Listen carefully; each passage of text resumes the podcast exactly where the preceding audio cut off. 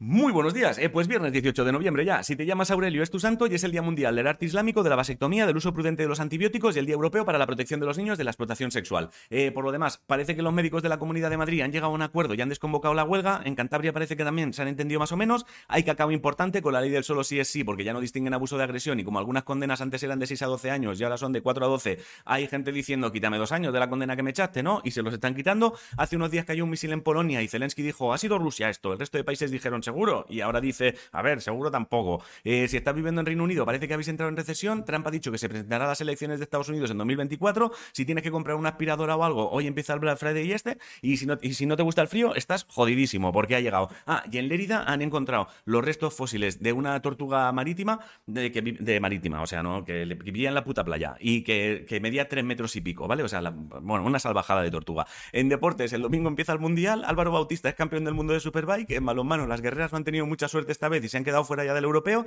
Y en tenis femenino, los de Wimbledon dicen que las tenistas podrán llevar pantalón oscuro, ¿vale? Parece que uno de los motivos por los que generaba agobio a las tenistas el ir de blanco es que ropa blanca y, regla es combinación pero incómoda. En cosas del espacio, el miércoles por fin se lanzó el cohete este que tiene que sobrevolar la luna para intentar volver un día, pero con gente, o sea, con gente, con astronautas, ¿vale? No con gente en plan, hemos venido a pasar el fin de aquí con tuppers y sandía. Eh, y en cosas de plantas parece ser que las plantas tienen memoria para adaptarse al cambio climático, o sea que tú y yo somos más tontos que una planta porque siempre hay una semana que nos pilla por sorpresa al frío. Los premios Goya los presentarán Antonio de la Torre y Clara Lago. Tarantino ha dicho que en 2023 empezará con el rodaje de una serie. Y en música, ayer se entregaron los Latin Grammy. Rosalía se llevó el premio a mejor álbum del año por Motomami. Y Jorge Dressler con Tangana el de mejor canción por Tocarte. Ya tienes la sesión número 50 de Bizarrap con Duki. Y si buscas cosas nuevas, tienes cosas de Funambulista, India Martínez, Pastora Soler, Amcor. Y estoy leyendo por muchos sitios que el último disco de Beret mola bastante. Si eres muy fan de Elefantes, que sepas que mañana a las 9 en la sala Lula Club presentarán su nuevo disco. Y si eres fan de Maroon 5, hoy a las 10 se ponen a la venta las entradas para verles en el Withing, que es el sitio este donde también actuaré yo el 27 de diciembre del año que viene. Si no sabes de qué hablo, echa un ojo al informativo de ayer. En eSports, este fin de tienes la final de la Iberian Cup entre UCAM y Team Heretics. Si no sabes qué comer, hazte pollo al chilindrón. La frase de hoy es: La felicidad de tu vida depende de la calidad de tus pensamientos. Y hasta aquí el informativo. Os quiero muchísimo a hacer cosas. Mira, cinco segundos, mírame.